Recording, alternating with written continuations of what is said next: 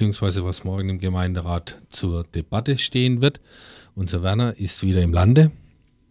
Und es wird um den Flugplatz, glaube ich, gehen. Und, und um die Franzosenwohnungen.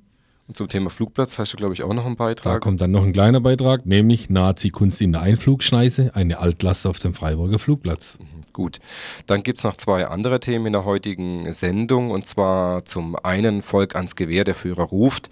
Das ist ja inzwischen schon wahrscheinlich eine bekannte Reihe hier bei uns im Kommunalmagazin. Folge 10 beschäftigt sich heute mit der Freiburger Universität im Nationalsozialismus und dabei geht es auch um Martin Heidegger der ja von 1933 bis 1934 äh, Rektor dieser Universität war und die Freiburg Universität zu einer nationalsozialistischen Modelluniversität ausbauen wollte. Also dazu dann mehr in unserer Folge Volk ans Gewehr der Führer ruft.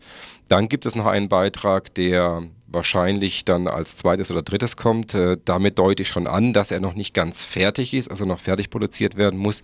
Es geht dabei um die Situation bzw um den Polizeieinsatz im Augener Weg vom 26. Januar. Manche erinnern sich, wir hatten darüber ausführlich berichtet und es ist jetzt bekannt geworden, dass die Vorwürfe gegen Huberto Reinhardt, der das äh, mehrere Banküberfälle äh, also verdächtig gewesen war und äh, was als Rechtfertigung für diesen martialischen Aufmarsch im Augener Weg herhalten musste, jetzt äh, von diesen Verdachtsmomenten befreit worden ist und äh, wir wollen versuchen, diesen Vorfall nochmal aufzurollen und auch jetzt die Situation aus der Sicht der Betroffenen hier nochmal darstellen. Das also dann Thema Nummer vier für heute hier im Kommunalmagazin.